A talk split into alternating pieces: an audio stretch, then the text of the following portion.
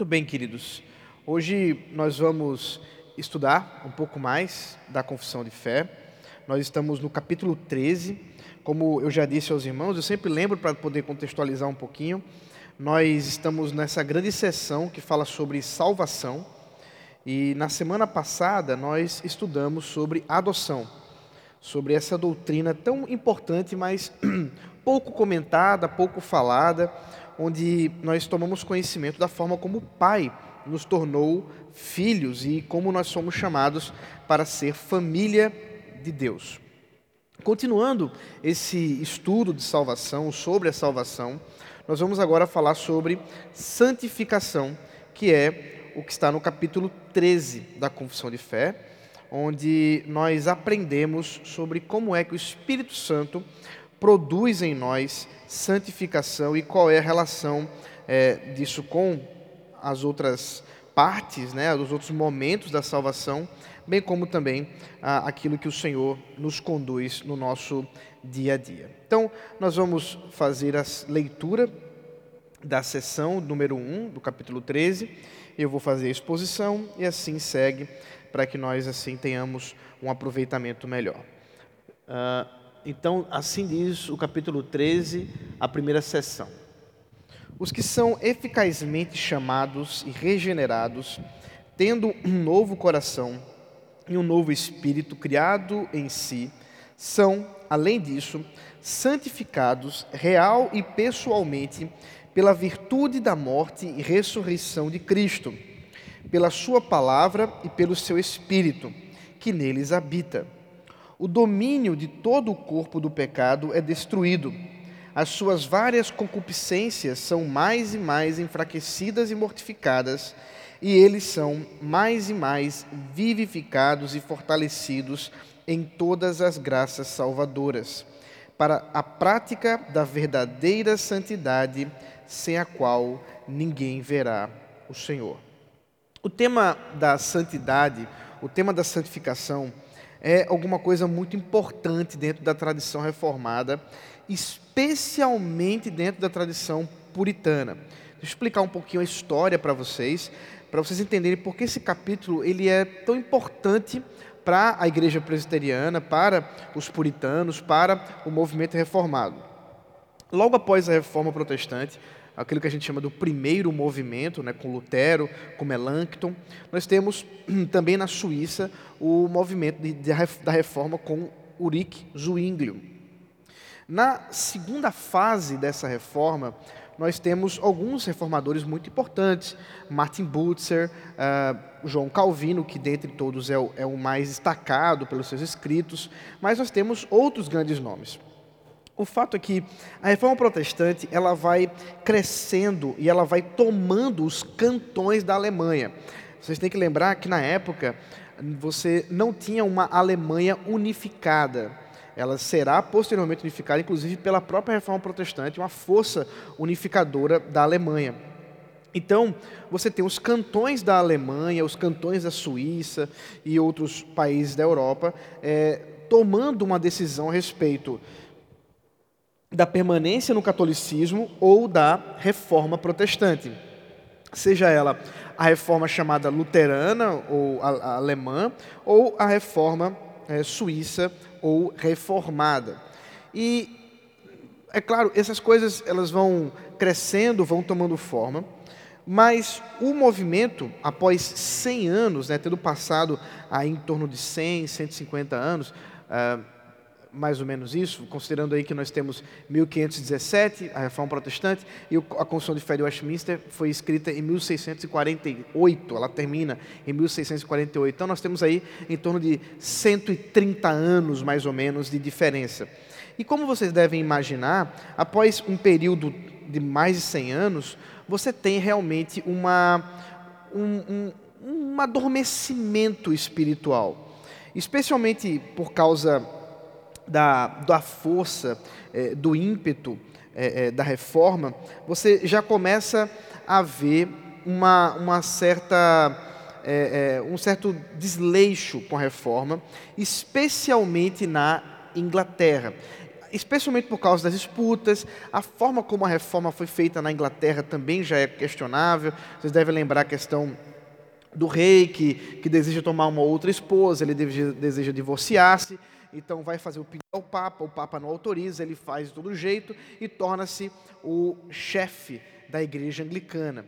Mas os puritanos, que são exatamente os reformados, os calvinistas, dentro da igreja anglicana, eles vão cobrar mudança de vida. Eles vão cobrar uma ética, uma moral que, se, é, é, que seja coerente com a palavra de Deus. E essa questão, né, essa, vamos dizer assim, esse moralismo aqui no sentido mais positivo, ele incomoda os movimentos paralelos, ele vai incomodar muitos é, daqueles opositores aos puritanos, e é por isso que eles são chamados de puritanos. O termo puritano é um termo pejorativo. Né? É, é como se nós disséssemos, né, nós temos essa expressão nordestina, ah, esse cara só quer ser um santarrão. Né? Então, o, o movimento puritano ele tem essa característica de enfatizar a pureza da vida, a pureza da palavra, a pureza do culto e especialmente a pureza da vida. Então você tem aqui uma ênfase por parte dos teólogos de Westminster na, no capítulo 13, depois eles vão trabalhar também sobre as boas obras, vão trabalhar sobre a certeza da salvação. São mais dois ou três capítulos, talvez quatro, ainda tratando sobre consequências da santificação. Então, como é que nós encontramos aqui a, a, a relação entre a salvação e a santificação? É importante lembrar que na visão católica romana, você tem realmente uma confusão, eu já falei sobre isso, entre salvação ou justificação e a santificação. Para a doutrina católica, um crente, ele só realmente estará completamente salvo depois da sua morte, né? depois que garantida a sua é, permanência em Cristo pós a morte. É por isso que na mentalidade católica romana, nós não podemos falar, como já mencionei antes, de justificação nesta vida. No entanto, os reformadores, e especialmente a, a, a, aqueles que se, que se seguiram, né, que continuaram o trabalho da reforma protestante, eles vão enfatizar muito essa operação da salvação. Mas, apesar de nós estarmos garantidos, né, certos de que o Espírito Santo ele é, vai o nosso coração, ele transforma a nossa vida, nós que éramos mortos nossos delitos e pecados, nós que andávamos desgarrados, né, sem rumo, e agora encontramos o pastor da nossa alma, apesar disso, há um processo que é continuado mesmo após a justificação ou a regeneração. Esse processo nós chamamos de santificação. Veja comigo, por exemplo, a primeira carta de Paulo, capítulo 6, verso 11.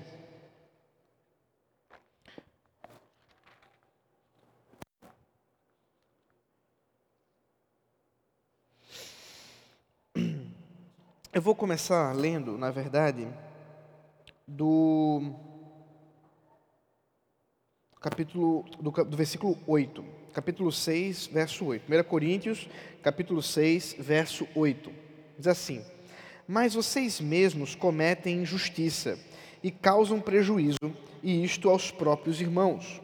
Ou vocês não sabem que os injustos não herdarão o reino de Deus? Não se enganem nem imorais, nem idólatras, nem adúlteros, nem afeminados, nem homossexuais, nem ladrões, nem avarentos, nem bêbados, nem maldizentes, nem roubadores herdarão o reino de Deus.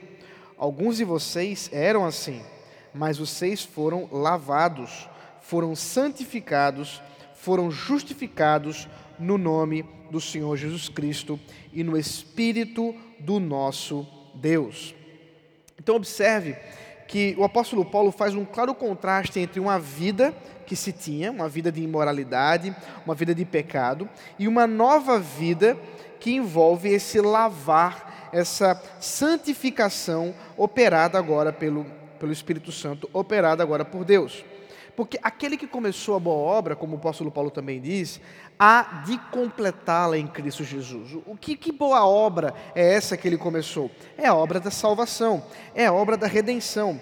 Portanto, aqueles que ele justificou, como o próprio texto diz da confissão, aqueles que ele eficazmente chamou e regenerou, quer dizer, trouxe nova vida, esses ele inicia também uma obra de santificação através desse novo coração, desse novo espírito que passa a habitar no crente, que passa a agora dar vida àquele que antes estava morto. Então, em termos bem gerais, bem simples, qual a diferença entre justificação e santificação? Justificação é um ato declarativo de Deus que declara o pecador justo pelos méritos de Cristo de uma vez por todas para sempre. A santificação, por outro lado, é uma operação do próprio Deus em dar o seu Espírito Santo para que aquele que for justificado possa agora ter uma vida de boas obras, uma vida de santificação, lutando contra o pecado e vivenciando uma vida de pureza. Portanto, a, a salvação ela começa, né, no, no, em termos de tempo e espaço, nessa operosidade do Espírito Santo em nos chamar, em nos regenerar, nós já vimos isso, chamada eficaz, mas ela continua com a salvação. Ela continua com essa obra de purificação que Deus faz em nosso em nosso coração, em nossa vida.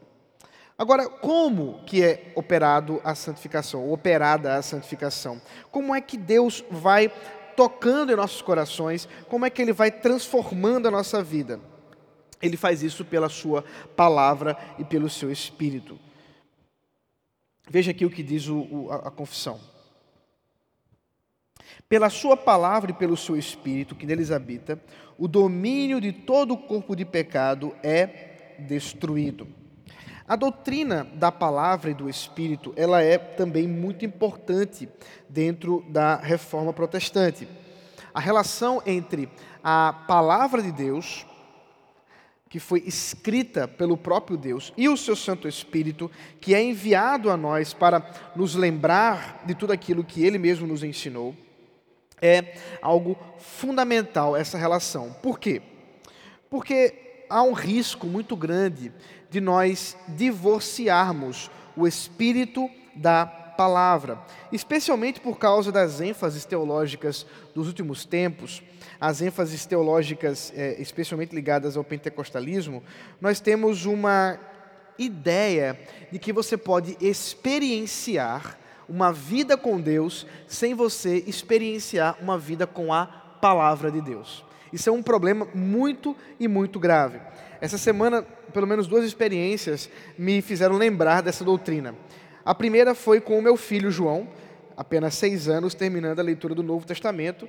Ele chegando lá no Apocalipse, ele falou assim: Papai, por que, que o autor de João, melhor dizendo, de Apocalipse, é João e não Jesus? Porque quem está falando aqui é Jesus a hora toda. Jesus está dizendo que está enviando as cartas. Aí eu falei assim, João, você foi na, certeiro, né? Muito bom sua, sua conclusão, essa, essa conclusão é maravilhosa. Mas deixa o papai te explicar um pouco sobre o que, que é a palavra de Deus, por como é que a palavra de Deus foi escrita.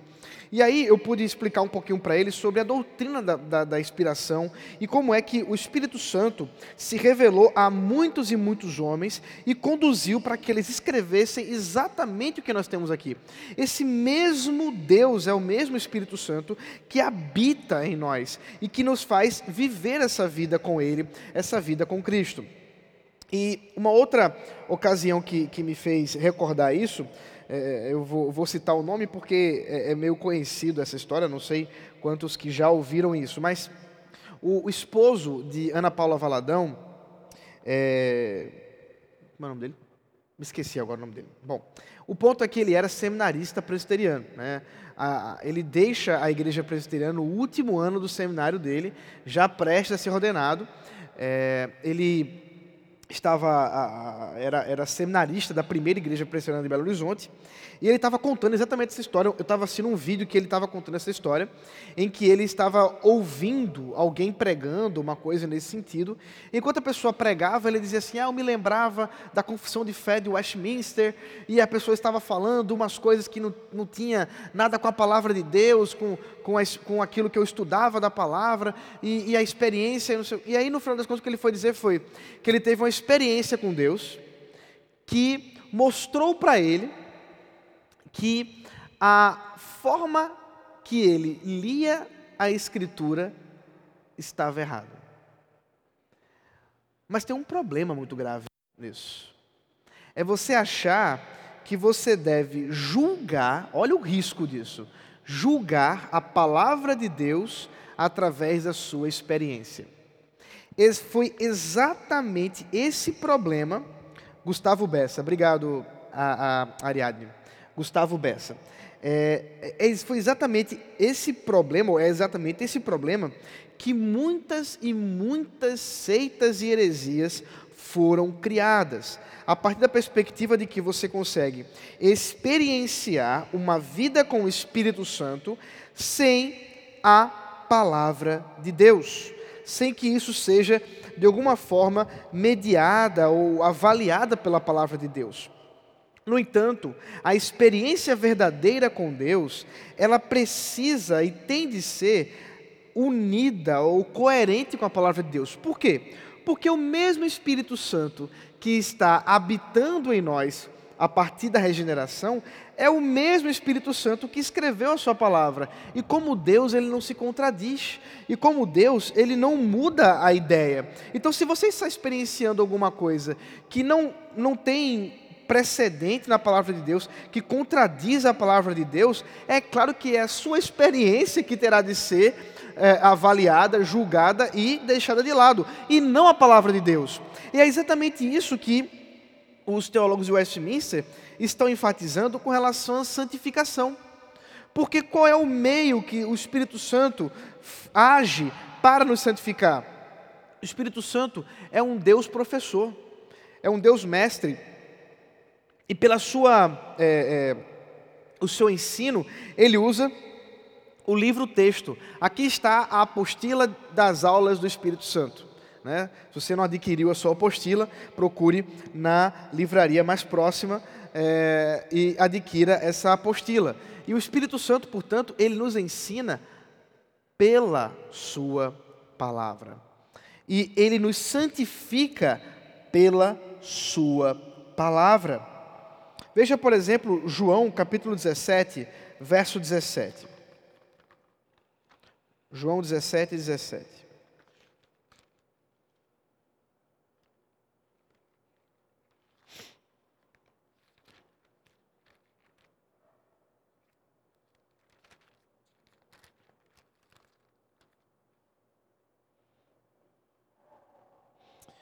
É uma oração de Jesus, ele diz o seguinte: santifica-os na verdade. A tua palavra é a verdade.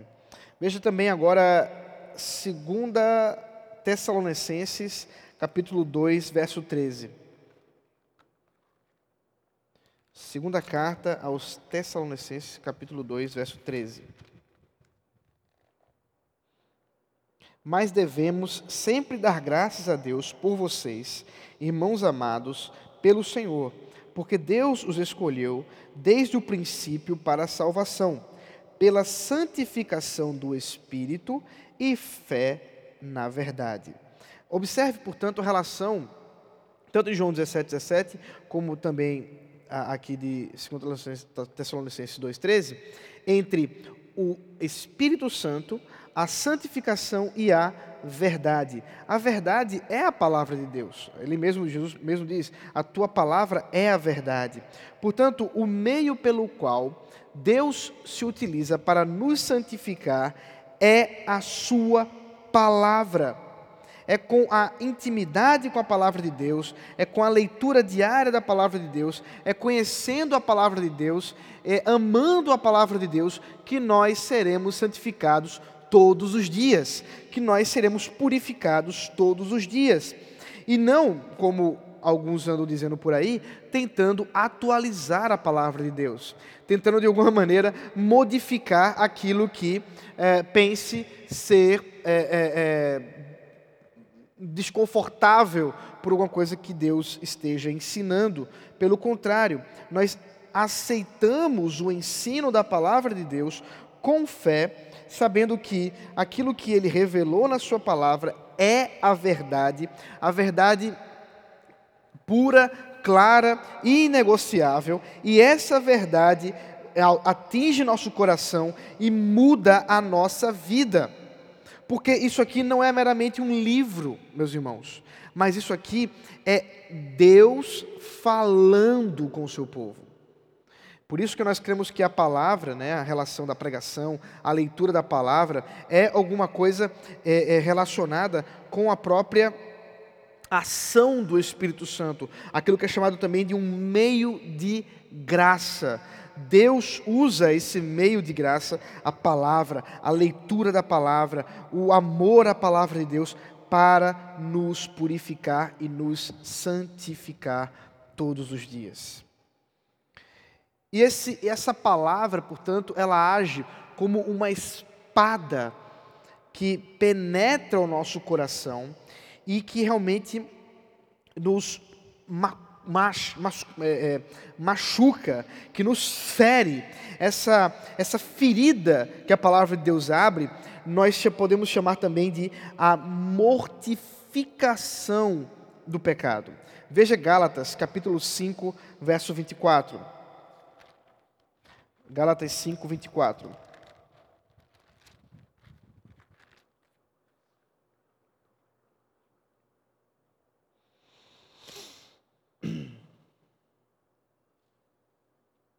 E os que são de Cristo Jesus crucificaram a carne com as suas paixões e os seus desejos.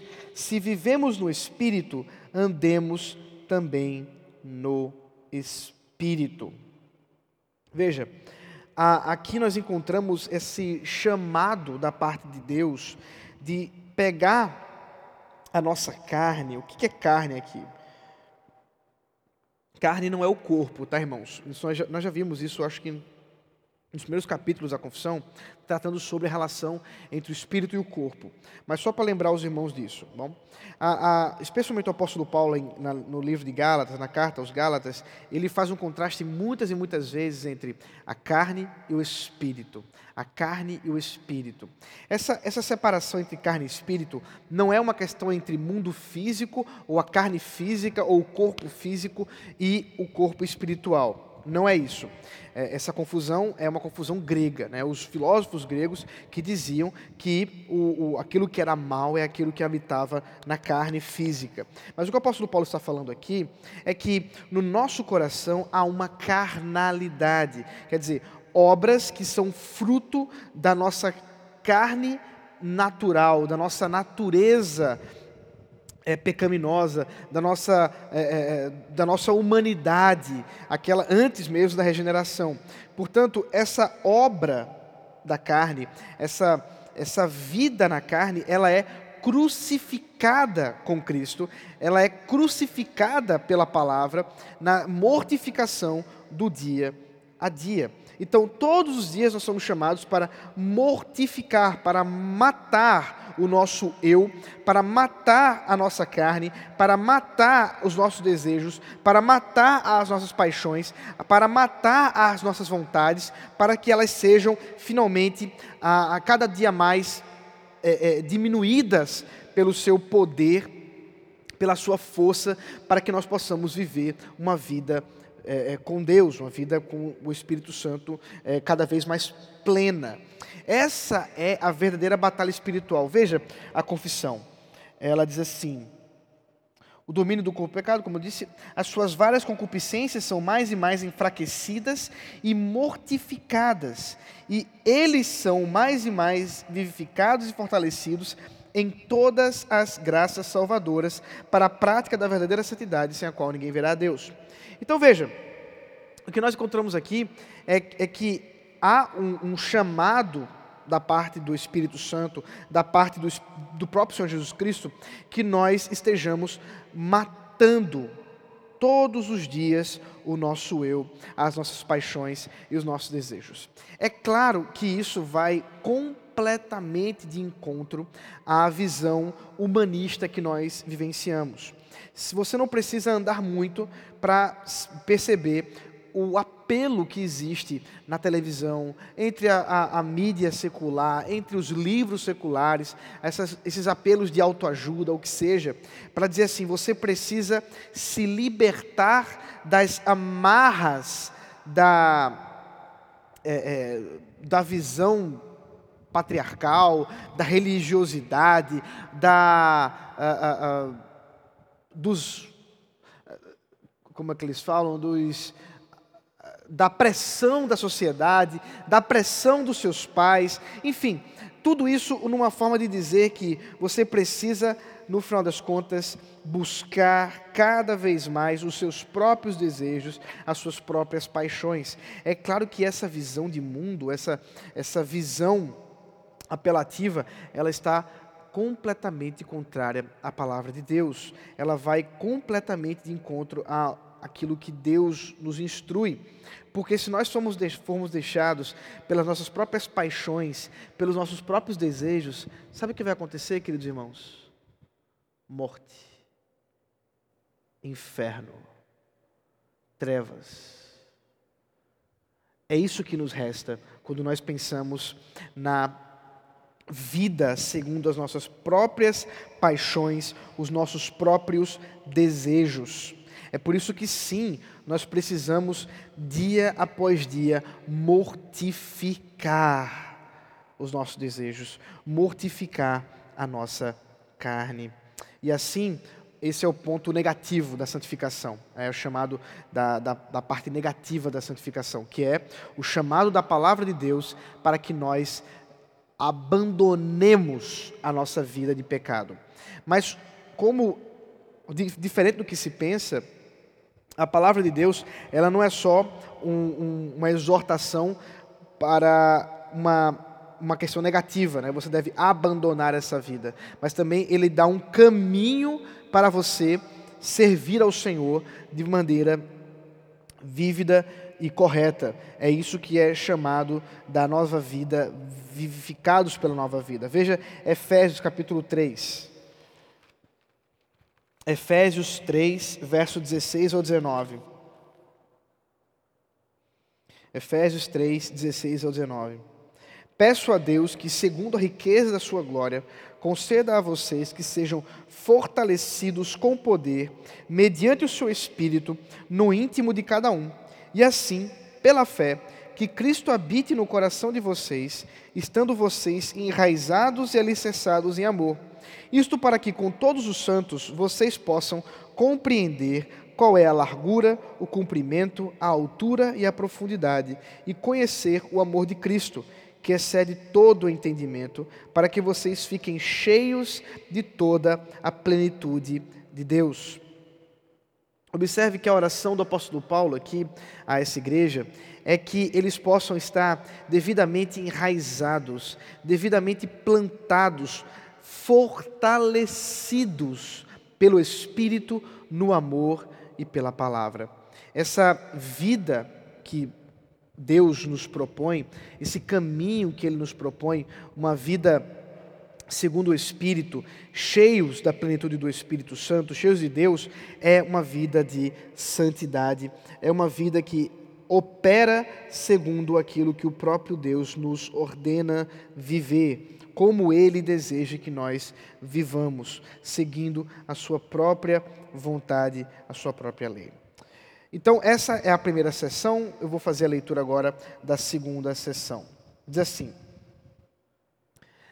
Esta santificação é no homem todo, porém imperfeita nesta vida, permanecendo ainda em todas as partes dele restos da corrupção e daí nasce uma guerra contínua e irreconciliável, a carne lutando contra o espírito e o espírito contra a carne. Então, como eu estava falando, nós temos aqui a batalha espiritual. O capítulo, a seção 2, trata exatamente dessa característica é, muito particular da vida cristã, que é uma luta, uma batalha espiritual contra nós mesmos, contra o pecado.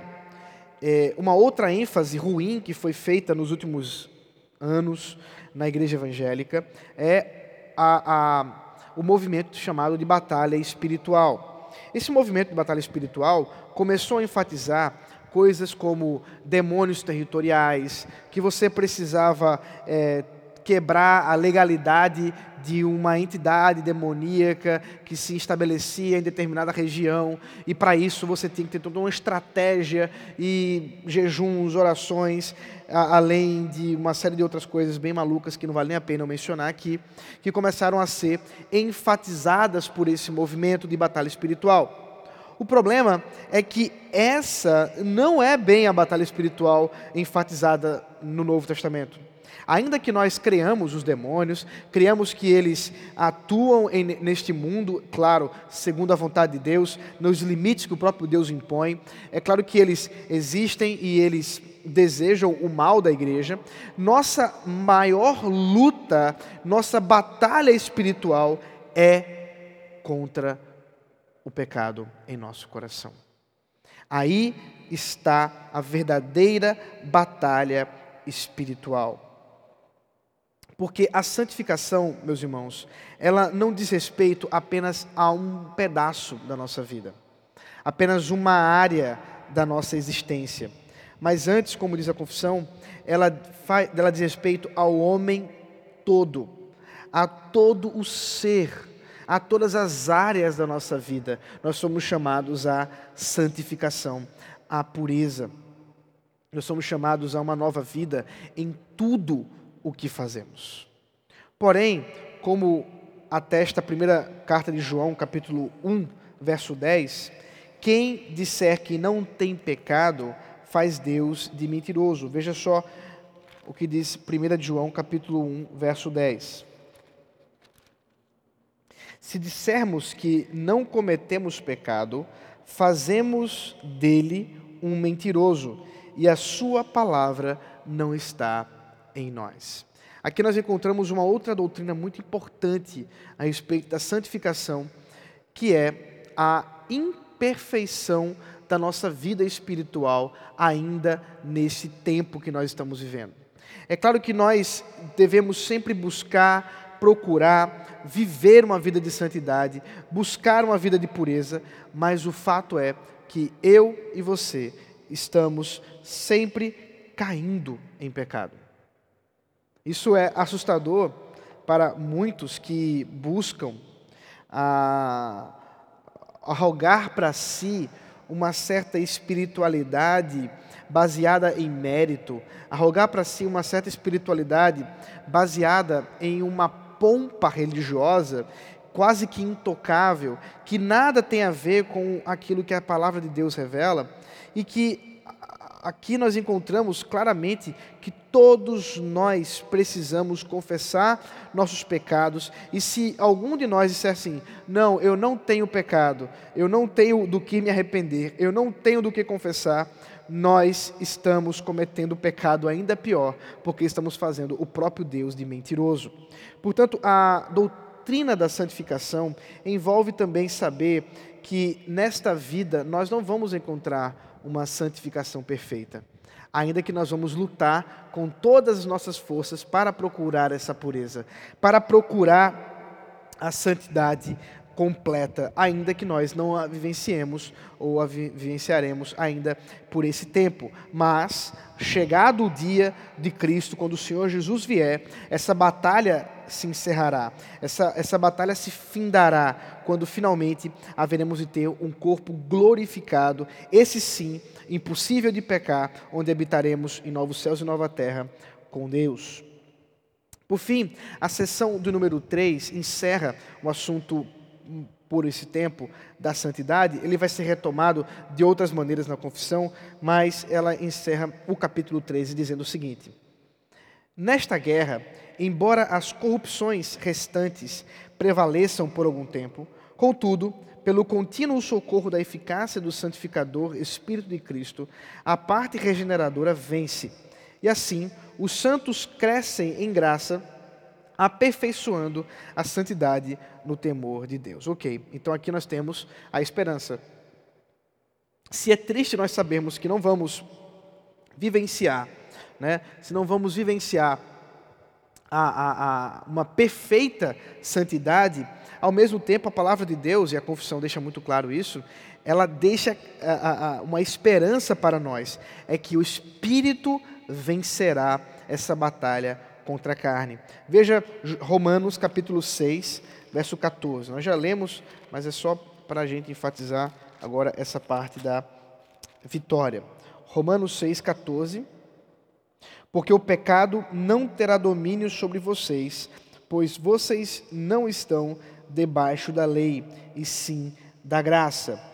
E 1 de João, capítulo 5, verso 4, que diz assim: Porque todo o que é nascido de Deus vence o mundo, e esta é a vitória que vence o mundo, a nossa fé. Então observe que há uma esperança para nós que vamos, estamos lutando contra o mundo. O próprio Senhor Jesus deixou claro que nós não deveríamos nos afastar do mundo, mas assim como ele venceu o mundo, nós haveríamos de vencer. Então, nessa busca por aperfeiçoamento, por santificação, por pureza de vida, nós dia a dia estamos vencendo.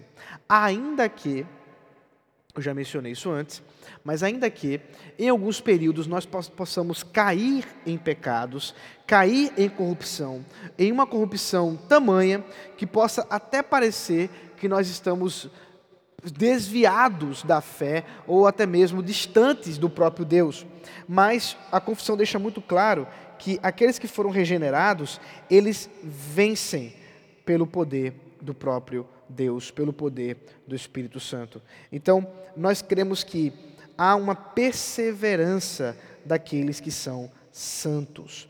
E é por isso, para terminar aqui, que a confissão fala desse aperfeiçoamento no temor. Uh, segundo aos Coríntios, capítulo 7, verso 1.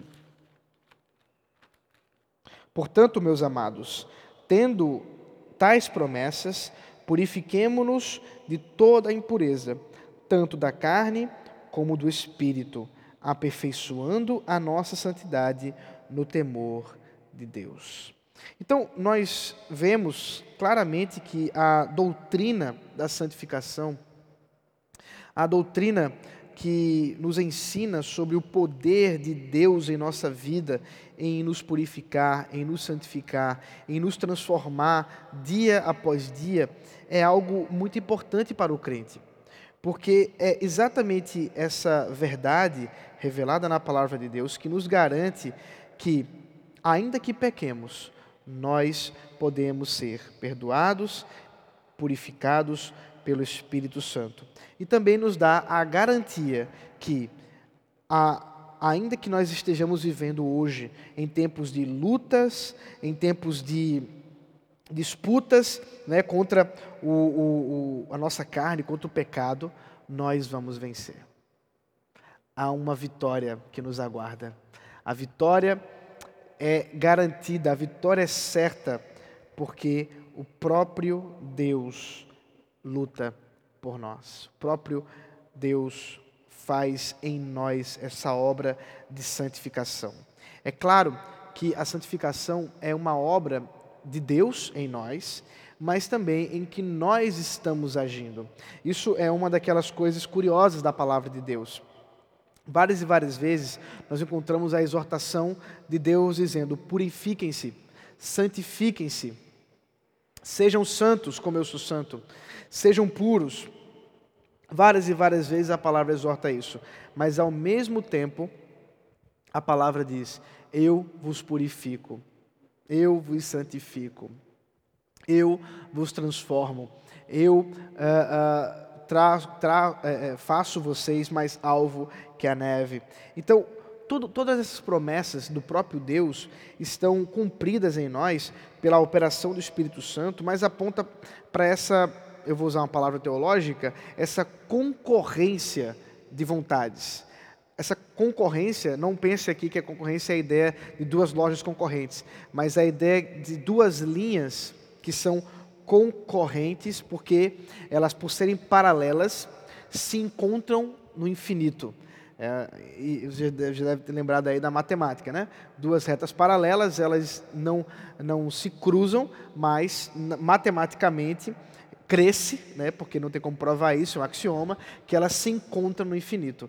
Então, a vontade humana regenerada em santificação e a vontade de Deus em nos santificar se encontra no infinito, se encontra na eternidade, porque é Deus em nós e nós agindo mediante a própria palavra de Deus, a própria vontade do Senhor.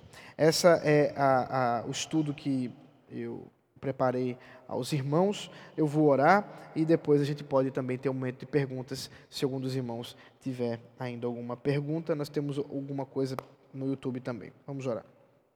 Santo Deus maravilhoso, muito obrigado, Pai, pelo tempo que o Senhor nos deu aqui, o Senhor nos concedeu aqui de estudo.